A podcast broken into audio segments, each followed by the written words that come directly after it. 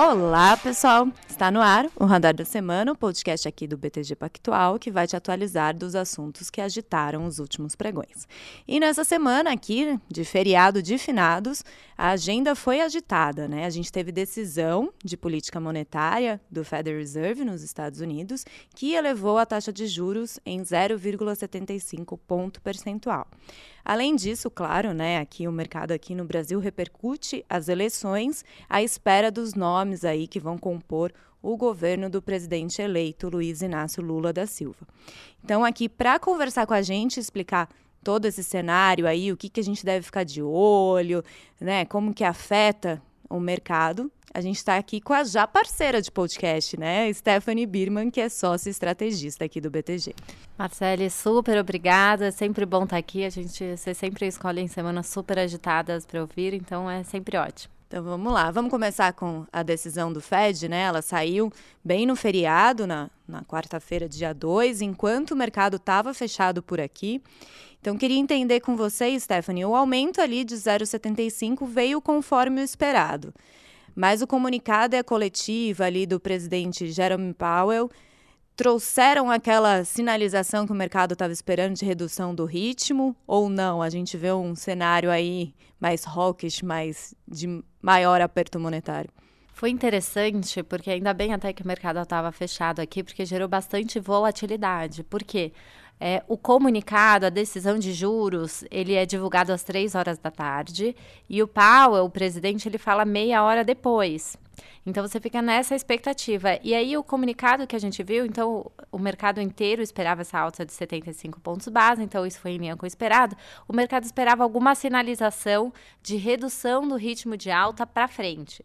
E quando a gente viu o comunicado, a gente viu uma, uma intenção, uma indicação de uma redução de, de ritmo de alta até mais forte do que o esperado, né? O comitê trouxe para esse comunicado uma frase de que eles iam olhar a defasagem da política monetária, que eles iam olhar também as condições financeiras que estão mais apertadas. Então, tudo numa indicação de que, olha, se o, o, o comitê vai olhar para a defasagem da política monetária é, e, o, e o Banco Central vem subindo a taxa de juros, já está em 3,75% com 4%, significa que ele está próximo, vamos dizer assim, de começar, de fato, a reduzir esse ritmo de alta e eventualmente parar daqui a pouco. Essa foi a interpretação. Então, na hora que saiu o comunicado, as taxas fecharam bastante, cerca de 10 pontos base, justamente porque veio uma indicação forte que o Fed ia começar a olhar esses, essa, essas variáveis, e as variáveis eram numa linha de que, olha, já se apertou bastante as condições financeiras, os juros já subiram bastante, blá blá blá.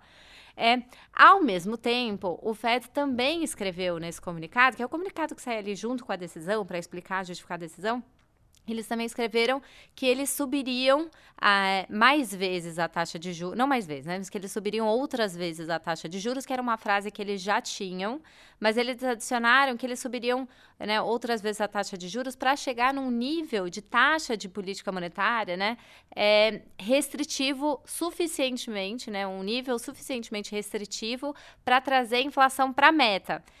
Na nossa avaliação, aquilo era mais ou menos assim: eu vou desacelerar o ritmo de alta, mas, olha, eu não, vou, eu não estou próximo ao mesmo tempo de parar, eu vou subir para o nível que for suficientemente restritivo.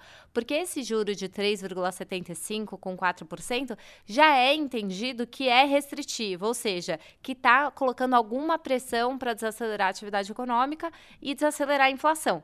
Então, assim, né, mas o, o, que mais chamou a atenção na hora do comunicado foi essa história do ritmo de alta e menos essa questão que eles iriam para um, vamos dizer assim, para um nível mais alto. E aí, o que, que aconteceu? Meia hora depois, é, o Paulo começou a, a, conferência, né? Que ele, ele lê um texto e depois tem perguntas e respostas. E nesse texto, ele já deixou claro, né? Quando ele começou a falar, de que ele iria para uma taxa de juros terminal maior, né? O que, que, que isso significa? Na reunião de setembro, o Fed dizia que a taxa terminal desse ciclo de juros seria 4,4, em torno disso, que era a mediana das projeções dos, dos participantes do Fed. É, e ele disse que seria maior que isso. Então, assim, o mercado é, precifica hoje em torno de 5% de, de taxa final. É, e ontem ele, como se ele chancelasse o mercado, porque ele falou: olha, eu vou, eu posso sim desacelerar o ritmo de alta, mas eu vou para uma taxa maior. E ao falar isso, o mercado deu bastante atenção. Além disso, ele falou mais outras duas frases que foram bem importantes. Ele disse, por exemplo, que era prematuro discutir uma pausa nesse ciclo de alta, porque o mercado, quando ele começou a falar que ia reduzir o ritmo de alta, como a gente colocou aqui, parecia o início, né, uma, uma preparação, vamos dizer assim, para chegar mais próximo do fim do ciclo. E aí, quando ele falou no, na, na conferência, depois de meia hora, ele falou, olha, não, é muito cedo para pensar no fim do ciclo. Essa foi uma mensagem. Aí ele falou também que tinha muito para fazer ainda em termos de taxa de juros. E quando ele foi perguntado sobre é, os dois tipos de erro, né? O FED pode cometer dois tipos de erro. Ou subir demais, né? E aí, obviamente, provocar uma recessão maior, uma desaceleração maior na atividade econômica. Ou subir menos, vamos dizer assim, do que o necessário e a inflação ficar persistente por mais tempo. Ele tem reforçado, e ontem ele reforçou de novo, de que ele prefere errar no lado de subir mais a taxa de juros. Porque ele falou esse problema da inflação é um problema que está afetando é, muito as pessoas e hum, a gente está na maior inflação em 40 anos, e se a gente não combater ela agora, ela pode ser muito mais persistente, durar mais, e eventualmente depois a gente tem que fazer mais. Então, ele tem reforçado que prefere fazer mais agora. Então, esses juros que inicialmente tinham fechado 10 pontos, depois devolveram toda, vamos dizer, toda a queda, até abriram um pouquinho, hoje está abrindo de novo. Então, é assim, eu acho que foi um, um, uma, uma conferência muito boa que o, que o Powell fez, porque ele conseguiu passar uma mensagem difícil, mas ele conseguiu passar, que era o seguinte, olha, a próxima reunião, que é, que é em dezembro, dia 14 de dezembro, o mais provável é que realmente a gente reduza o ritmo de alta, mas eu vou para uma taxa final maior. E o mercado fez exatamente isso. A taxa é, a, a, precificação da reunião de dezembro caiu um pouquinho, ou seja, as pessoas entenderam que o ritmo de alta deve ser um pouco menor, mas para frente, para o primeiro trimestre, etc., até subiu um pouquinho. Então, assim, foi uma, era uma mensagem muito difícil, mas ele conseguiu, de fato, passar ela para o mercado. E aí, na nossa avaliação, depois de tudo isso, né, o que, que a gente entende? Olha, a gente acha que tem dois terços de chance, de fato, do Fed reduzir esse ritmo de alta de 75 para 50 pontos base. Ele já, ele já entregou quatro altas de 75 pontos base. É, na reunião de dezembro. Na reunião de dezembro, então a gente acha que tem dois terços, ou seja, que é mais provável que ele reduza o ritmo de alta, mas, vamos pensar, até a próxima reunião vão ser dois, é, duas divulgações de dados sobre o mercado de trabalho, que é super importante né, para o Fed, e também duas divulgações é, de dados de inflação. E na nossa avaliação, a gente a gente está com uma avaliação de que o dado do mercado de trabalho deve ser forte e a inflação deve desacelerar em relação aos últimos dois números, mas ainda deve ser alta. Então, assim, tem essa chance aí de um terço. É, é que agora, assim, se os dados vierem em linha com o esperado, obviamente ele vai desacelerar. Se vier talvez um pouquinho acima, talvez ele desacelere. Talvez a surpresa tenha que ser agora um pouco maior, vamos dizer assim, nos dados, ou seja, mais fortes, uma surpresa relativamente grande, para de fato ele manter o ritmo de alta. E aí a gente também começa a pensar assim, qual que é, para onde ele vai então com a taxa terminal, esses 5%, etc. Na nossa avaliação, parece que assim, hoje o cenário básico, mas também um cenário mínimo, vamos dizer assim, é que o Fed entregue então mais uma alta de 50 pontos base em janeiro, em, desculpa, em dezembro. Depois a, a, a reunião seguinte é, é, em fevereiro. A nossa avaliação é que eles devem entregar outra alta de 50 e aí pelo menos mais 25 na reunião de, de março. Ou seja, a taxa iria para pelo menos entre 5 e 5,25. É, como a gente acha que os riscos são de uma inflação eventualmente um pouco mais persistente, a nossa projeção de CPI, por exemplo, para o ano que vem, do core, do núcleo, né, que exclui os itens mais voláteis, está em 4,3. Então, assim, que é acima da meta. Então, a gente acha que o risco, eventualmente, ele tem que dar talvez mais uma de 25, alguma coisa nesse sentido. Parece ser um risco para um pouco mais desses 5 do que é, um risco maior para que seja mais alto do que 5 do que menor, vamos dizer assim. É, você falou da volatilidade, eu estava olhando ali o mercado bem na hora, as bolsas, né, os índices acionários lá em Nova York estavam subindo, não muito, estava ali perto de 1%, e depois fecharam em baixa e o rendimento da Treasury de 10 anos bateu 4,20, né? Que Exato. é um patamar bem elevado, né? É, porque se você pensar o cenário assim, né, para a Bolsa, por exemplo, vamos pensar, é, para o ano que vem, é, o crescimento deve desacelerar, né? A gente espera uma retração de meio por cento. Então, os juros devem subir mais, é, porque também é, os juros devem subir mais, o crescimento vai ser menor. Então, um cenário que não é bom, né? Vamos dizer assim, para esses ativos de risco. Então, acho que é isso que pesa, né? Eu acho que o mercado, de maneira geral, ele vinha se preparando para os bancos centrais mudarem o discurso. Então, seria, por exemplo, teve aquela decisão do Banco Central do Canadá, que subiu 50 pontos base ao invés de 75. É, depois, logo, veio a decisão do Banco Central Europeu, é, na semana passada, também indicando que estava eventualmente chegando mais próximo do fim do ciclo. Então, parecia, na visão de muitos investidores, que havia uma coordenação entre os bancos centrais de que, olha, já fizeram muito e eventualmente agora seria o momento de, de desacelerar o ritmo de alta, de chegar mais próximo do fim, eventualmente parar para olhar. E o que a gente viu no Fed ontem foi é, uma mensagem diferente. Então, a bolsa, ela vinha subindo, vinha subindo bastante nessa expectativa de que, olha, os juros não vão mais subir, então a desaceleração não vai ser muito grande. Então, foi muito bom para os ativos de risco. E ontem o Powell né, jogou água nessa, nessa tese, mostrando que os Estados Unidos são diferentes. E, de fato, quando a gente compara os Estados Unidos com os outros países desenvolvidos, a gente vê o seguinte, que a inflação, principalmente o núcleo de inflação nos Estados Unidos, é mais alto por exemplo, na, na zona do euro, a inflação está em 5% o núcleo. E nos Estados Unidos, é, o núcleo está mais alto, está acima de 6%. Então, eu acho que essa é um pouco da mensagem é, que, a gente tem, que a gente tem visto. É, e a gente espera, inclusive, que o núcleo no, no, nos Estados Unidos termine esse ano em, em 6,1%, que é mais alto do que foi o ano passado, né? Então, a gente olha do ponto de vista da, da, inflação, os Estados Unidos têm uma inflação maior de núcleo, e do ponto de vista da atividade, a gente já vê, por exemplo, os PMIs, que são indicadores da atividade de, de serviço, de manufatura, os PMIs estão apontando para uma recessão no Reino Unido, para uma recessão na Europa, alguma desaceleração no Canadá. E quando a gente olha nos Estados Unidos, a gente vê ainda que os indicadores, que o nível ainda é consistente com um crescimento razoável da economia. Então, os Estados Unidos, de fato, estão mais fortes do que o resto do mundo, vamos dizer assim. É, e é por isso que lá a taxa vai ter que subir mais, é por isso que isso é consistente com o dólar global mais forte. Então, acho que é, é, o que mostrou é que ainda é um cenário realmente de taxas mais altas, de cautela com os ativos de risco, etc, etc. Mais nesse lado.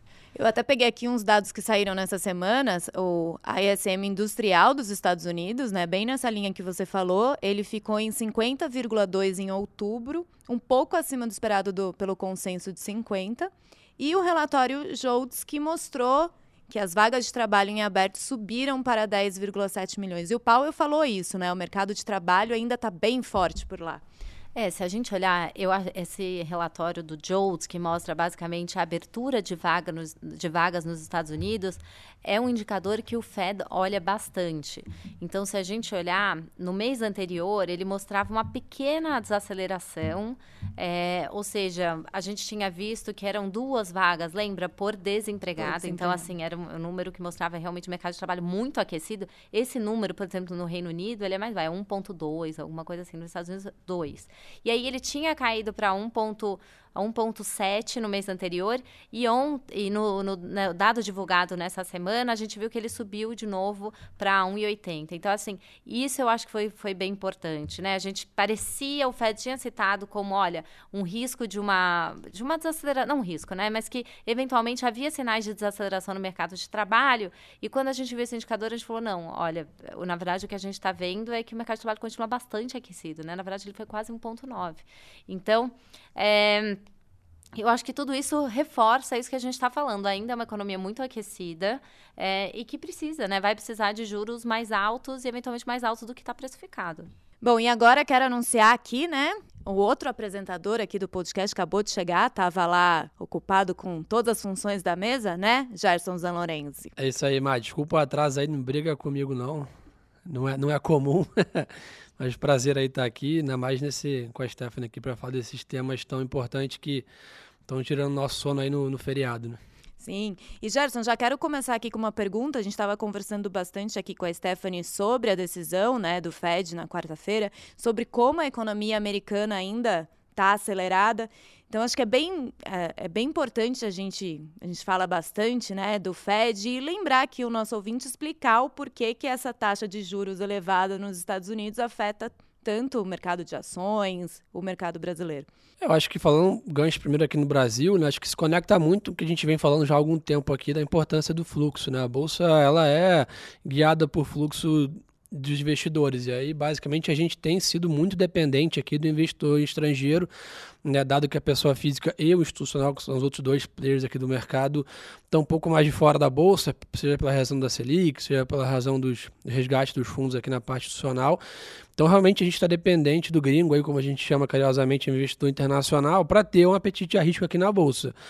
E aí, basicamente, quando a gente vê um prêmio de risco maior, né, os juros lá fora é, é, eventualmente né, remunerando melhor o investidor estrangeiro, ele pode eventualmente reduzir, né, ou dosar melhor o quanto que ele quer correr de risco em mercados envolvidos como o nosso, dado que ele tem, né, tudo indica aí, uns 5% ao ano, talvez juros lá fora, né, para manter o dinheiro dele numa aplicação bem menos arriscada do que um desenvolvido, do que um emergente como nós. Então, sem dúvida, isso dá uma, uma balançada, mas em compensação, né, a gente continua vendo do outro lado uma deterioração maior ainda dos outros emergentes, vamos dizer assim, né, que competem com esse fluxo que vem para o Brasil também. Isso nos deixa um pouco mais animado, quanto mais a gente conversa. Ele falou muito no Morning Call Mil sobre isso. Né, o próprio Mansueto, né, o Salute também comentaram em conversa com investidores internacionais que, a, que o Brasil tem ficado no holofote aí quando a cesta de emergente ali é a discussão. Então isso nos anima bastante ali. O que eu fico preocupado, né, Stephanie, que a gente que eu ouvi ontem ali, aquela questão do higher for long, né? ou seja, né, juros altos e por mais tempo. Essa minha preocupação só é o quanto que nós aqui continuamos a ficar no holofote se esse mais tempo for muito tempo, né? E aí, eventualmente, é o que talvez mais preocupa, né? É, eu acho que para os emergentes, de maneira geral, pode preocupar um pouco, mas o que você falou é muito importante. Por exemplo, quando a gente compara o Brasil especificamente com os outros países da América Latina, a fotografia é muito é, positiva para o Brasil. A gente vê que a gente tem a maior taxa de juros, 13,75%, a menor inflação, porque a nossa inflação Sim. desacelerou bastante, a gente pode discutir o quanto teve de medidas ou não, mas desacelerou bastante. É, e o nosso crescimento é razoavelmente forte, assim. Então, as pessoas olham, né, fazem comparações é, entre os emergentes, às vezes é, olham mais detalhes ou menos detalhes, mas a fotografia é que o Brasil, se você olhar, realmente vai ser o próximo, o primeiro país a cortar a taxa de juros.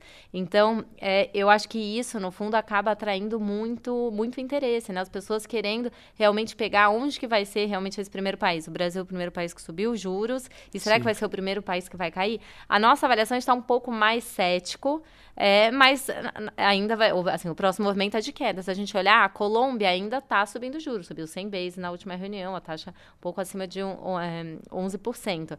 No Chile, já parou de subir. A taxa está em 11,25% e a inflação lá é 13%. Uhum. Há algum sinal de, de, estabilização, mas a gente não sabe. Então, assim, será que tem risco desses outros emergentes ainda ou estão subindo juros ou a inflação está muito alta, eventualmente eles vão ter que rever essa política? E no caso do Brasil, não. Um movimento bem claro que o próximo é de queda. A gente só acha que, eventualmente, talvez vai ser um pouco depois, vamos dizer assim, do que as pessoas acreditam, porque a atividade está muito boa, é, porque o mercado de trabalho está muito aquecido. Então, na nossa avaliação tem um risco aí da inflação de serviços, principalmente, desacelerar um pouco mais lentamente, mas deveria desacelerar e o próximo movimento deveria ser de queda. E pensando até só no, nos BRICS, a Rússia está em guerra. É, sem falar nesse ponto que o Brasil ainda tem algum tipo de, de segurança, vamos dizer assim, em termos de, é, né, alguma segurança, obviamente segurança política. A gente não é um país que entra em guerra, a gente não tem essa tradição. Então, ainda se você comparar, obviamente, entrar com os países ali do leste europeu, né, muito próximo da Ucrânia, é, então a gente também tem essa, essa vantagem. Então, assim, a gente tem algumas vantagens. Eu acho que isso que talvez os investidores é, internacionais eles estavam um pouco na expectativa, esperando a eleição, mais para ver o que, que ia acontecer. Encerrou, acabou esse assunto. A gente viu que teve um fluxo muito grande, né, nessa semana para cá, justamente, né, no, vamos dizer assim, no fim da, da eleição. E a China também está tá com muita dificuldade de animar os investidores, né? Essa reeleição ali do Xi Jinping e ainda esse Covid zero, né, essa perda de força da oposição ali, né, agora basicamente né, tem, só tem uma linha de raciocínio ali no poder da China, então isso também evidencia né, o Brasil de novo, né? Eu acho que assim, não tem jeito. Se a China é, flexibilizasse as políticas do Covid e crescesse mais, eu acharia muito positivo para o Brasil, porque a, o preço das commodities, né, de maneira geral, iriam subir, principalmente das metálicas, e isso beneficiaria muito, por exemplo, a nossa exportação de minério de ferro, etc. Então, eu acho que seria mais positivo a se, se, a China realmente tivesse mais forte. Essa semana, inclusive, saiu alguns rumores de que eles estariam pensando em acelerar um pouco essa saída do, do da política de Covid-0. Mas a gente ainda é um pouco cético, por quê? Primeiro porque os casos lá estão subindo bastante, né? Claro que vai e volta, mas agora a gente está num período que está subindo subindo. Então, essa é a primeira coisa. Então, se alguma coisa deveria ter um pouco mais de restrição no curto prazo. E o segundo ponto que a gente tem falado é em relação à vacinação, né? Se você comparar, se a gente comparar a China com os outros países, a gente já falou isso aqui. A China é o que tem o menor número de camas de UTI é, do que na comparação com outros países, é o menor percentual da população vacinada. Então, parece que, assim, pode ter uma flexibilização ou outra, mas mudar completamente parece improvável, vamos dizer assim, nos próximos seis meses, assim. Então, é, de um lado, isso mantém commodities mais baixas, que do ponto de vista da inflação é bom, né? Porque se as commodities, obviamente, tivessem mais altas, a inflação ainda estaria maior, mas do ponto de vista do crescimento, etc., seria mais positivo se a China tivesse mais forte.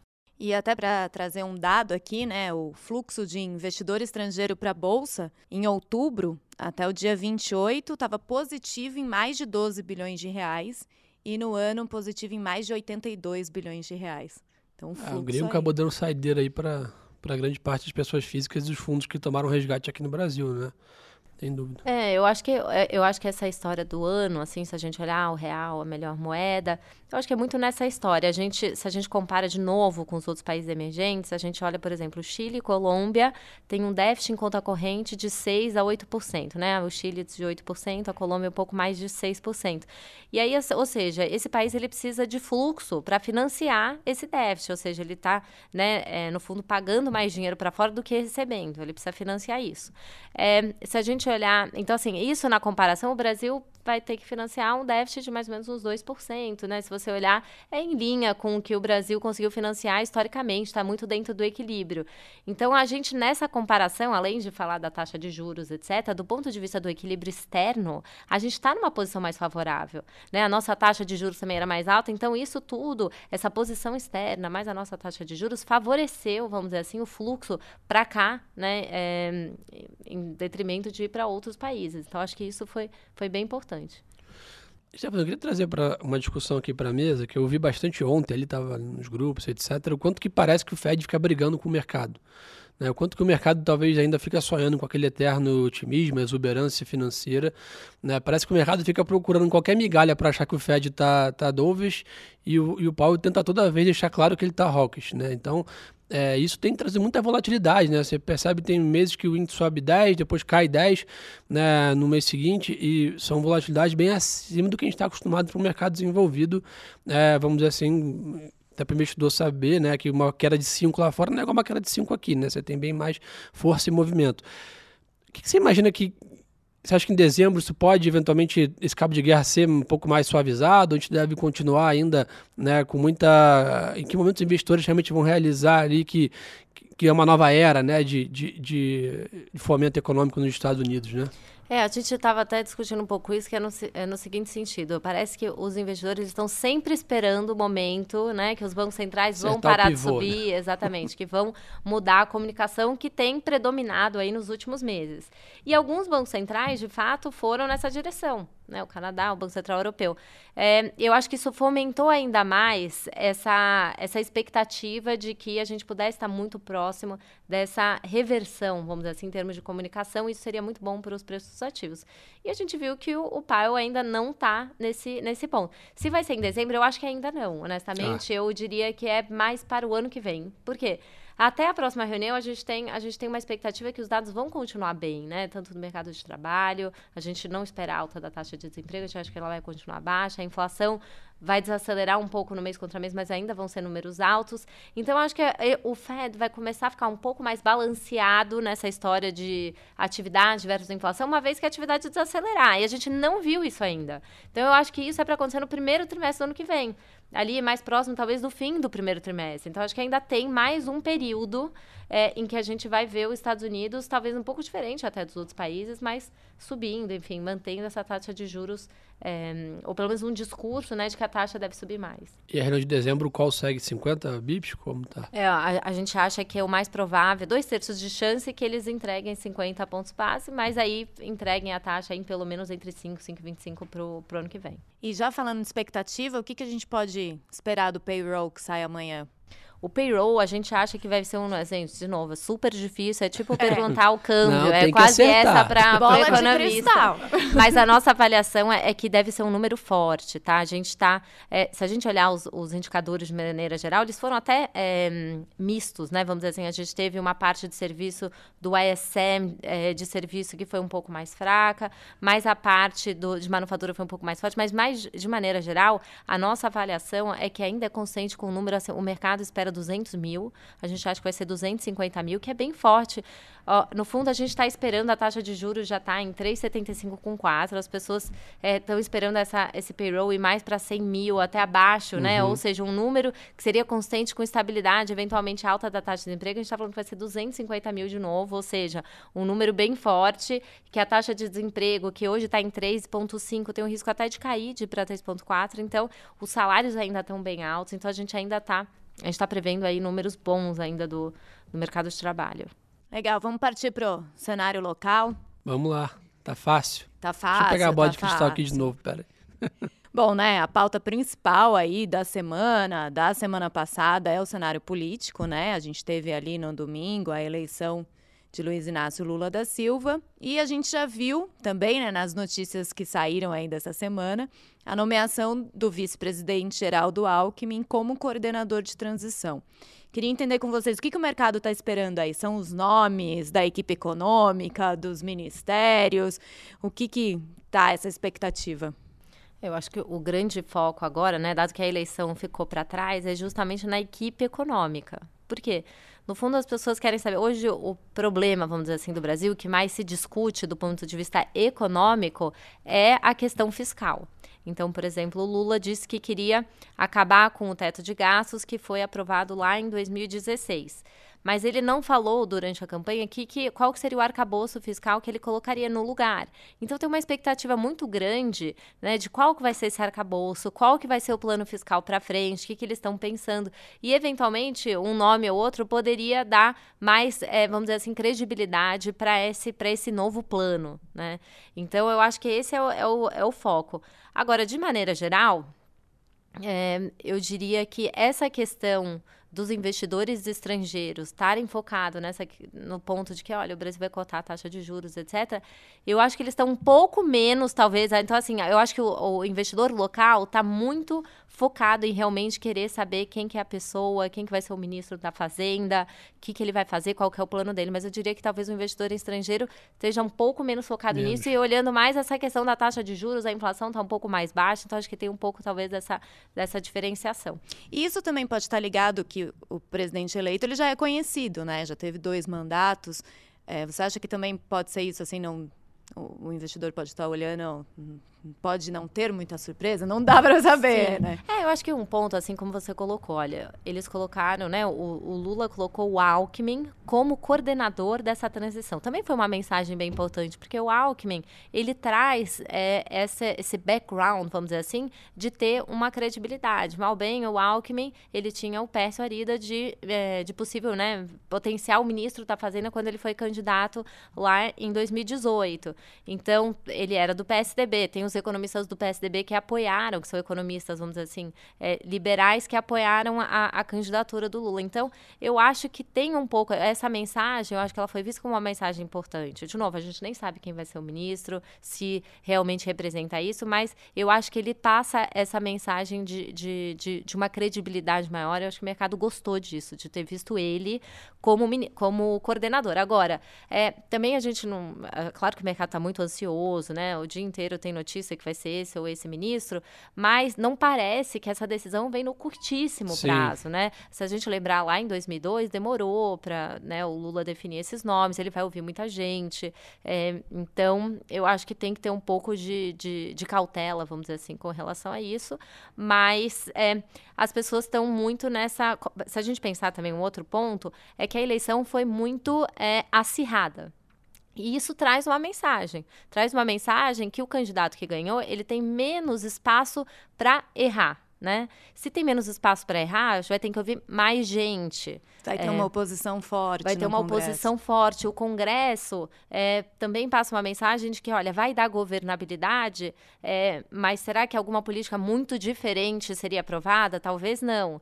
Então, esse, esse, essa, vamos dizer assim, o fato de ter sido dividida tem lado positivo e negativo. Mas eu acho que, de alguma maneira, tira um pouco de, do risco, vamos dizer assim, ou diminui aquele risco de ter reformas muito do lado mais da esquerda, vamos dizer assim. Então, parece que é isso. Vai ter que conversar com mais, com mais pessoas, é, conversar com mais partidos, e isso pode gerar aí alguma, alguma governabilidade melhor aí para frente. Eu acho que tem muita coisa para rolar ainda, né? E o que a gente sempre fala aqui já exaustivamente no, no seja no podcast, seja no Radar da Semana, seja no Morning Call, é o quanto que o mercado reage né, mal à incerteza. Né? A gente falava isso muito na pandemia, né?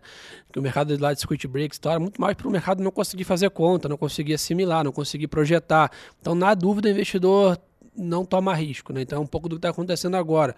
Né? Às vezes até o mercado reage melhor a uma notícia ruim do que a não ter notícia, né? Que é o que pode acontecer agora, que abre espaço para ter uma notícia ou excelente ou péssima, vamos dizer assim. Então acho que tem muita coisa mais no mundo de bolsa ali, por exemplo, né? A gente tem visto a Petrobras com muita volatilidade, né? Quem pode ser o novo presidente da Petrobras, como que ele vai gerir né, a companhia. Tem uma grande dúvida também, né? Quem seria o possível novo presidente do BNDES? Qual é o novo papel do BNDES? É o papel antigo? É o papel novo? Isso muda bastante os fluxos né, do mercado de capitais brasileiro. Ou, por exemplo, né, quem vai estar à frente do Banco do Brasil, da Caixa Econômica? Né? Qual vai ser né, o nível de, de, de operacionalização disso junto ao governo? Então, mas tem tanta coisa em cima da mesa, e como a Stephanie falou bem, é tanta mensagem, né? Só hoje de manhã já tinha uns 15 ministros ali que foram colocados e descolocados. Foi.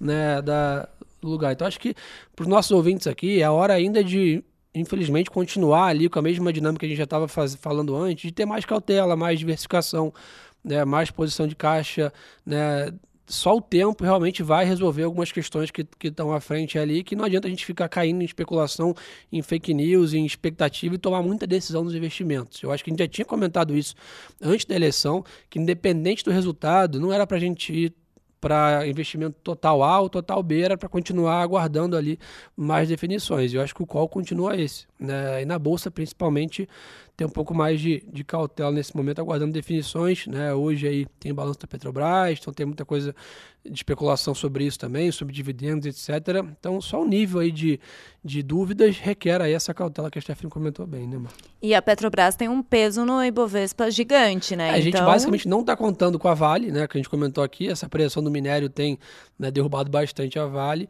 E já que a Petrobras também tem esse de queda, você percebe muitas vezes ali, nessa né, Petro e Vale tem um peso não só matemático, mas como de sentimento. Você percebe em momentos de euforia da Petrobras, Petrobras subindo 5, 6% no dia, você vê que tem muita ação que vem a reboque. Né? O Brasil acaba puxando, a Petrobras puxa as ações do Brasil. Então, esse nível de incerteza sobre a Petro também respalda, né, transborda ali, na verdade, sobre as demais ações. Então, acho que realmente, e foi o que o Stefano falou, né? Uma visão mais clara da Petrobras só no que vem, né? Se não vai ser esse ano que a gente vai ter certeza de como as coisas vão acontecer na Petrobras. Então, tem aí mais paciência que teremos que ter no Brasil.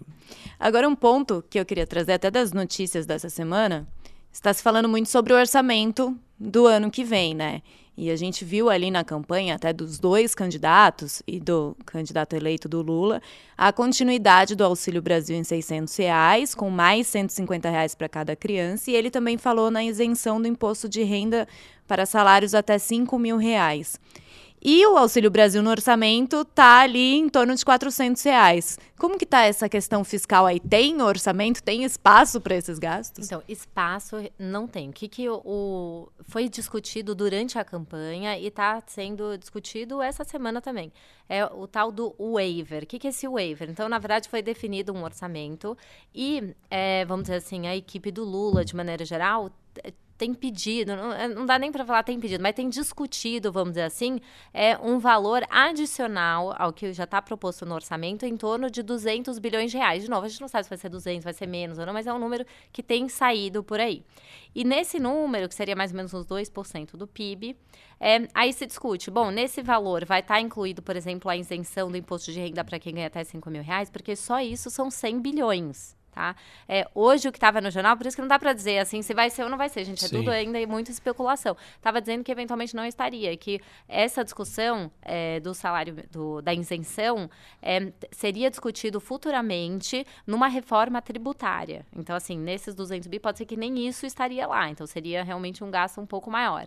É, a questão do auxílio, talvez também não tivesse lá. O auxílio, então, seria é, é o auxílio em 600 reais, né? Mais 150 reais por filho, alguma por coisa criança. assim, seriam uns 70 é, é, bilhões de reais. Então, assim, a gente tem que discutir, mas assim, o que, que parece claro? Que algum tipo de gasto, além do orçamento, ele vai ser feito. É, essa questão do salário mínimo do salário mínimo, da isenção, tem um custo muito alto individualmente de 100 bilhões.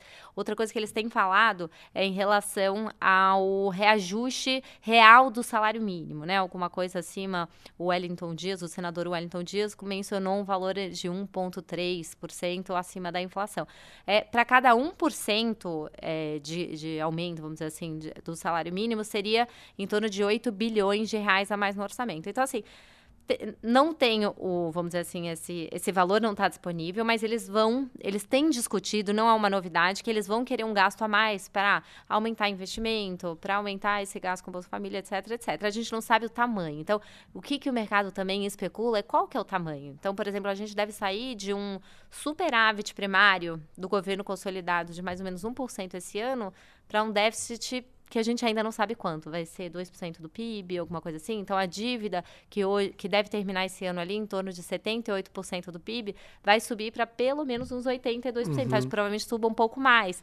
Então, o que a gente tem que ver, assim, o mercado, por enquanto, tem dado o benefício da dúvida ou entendido que isso é algo temporário. Não tem sido uma grande discussão. Embora assim, a situação fiscal seja muito desafiadora, não tem sido um foco ainda do mercado. Talvez porque é isso. Se espere que talvez é, um ministro com uma credibilidade, etc., possa gastar, mas apresentar um plano de médio e longo prazo que vai estabilizar a dívida e, eventualmente, reduzir a dívida. É muito desafiador, porque hoje a gente precisa, no fundo, de um superávit primário de 3,5% ou até acima para estabilizar a dívida. É, e esse ano a gente vai ter 1%, mas porque tem receitas extraordinárias, né? A atividade está muito bem. Então, é, é, esse é o tipo do desafio para frente que hoje ainda não é o foco, né? Em algum momento, provavelmente vai, vai voltar a ser, dependendo muito, muito, dependendo muito, obviamente, dessas sinalizações que a gente deve ver aí, talvez, nos próximos dois meses. Né? Acho que não vem no curtíssimo prazo, vai ficar mais ruidosa, mas depois a gente vai ver realmente o que, que eles vão indicar.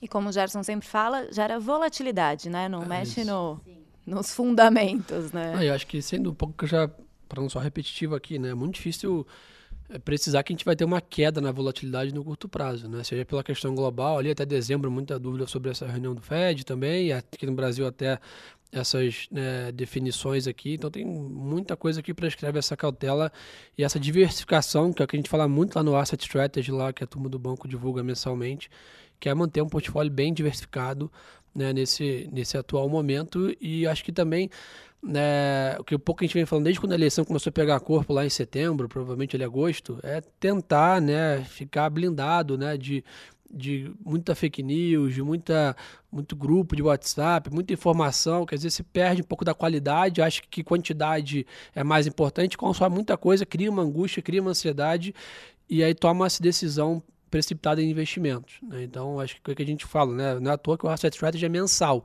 né? que a gente quer ter pelo menos uma visão do que aconteceu no mês, não solta Asset Strategy todo dia, e a gente percebe que fica às vezes 3, 4, 5 meses sem alteração nos pesos ali das alocações. Então, esse é um pouco de como o investidor deve também guiar a sua carteira.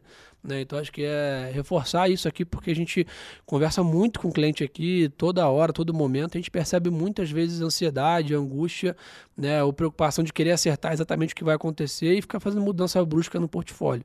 Né? Não, é, não é o que a gente indica aqui e é, e é melhor ter, ter mais cautelas, é melhor perder um pouquinho do começo do movimento do que errar totalmente a mão. Né?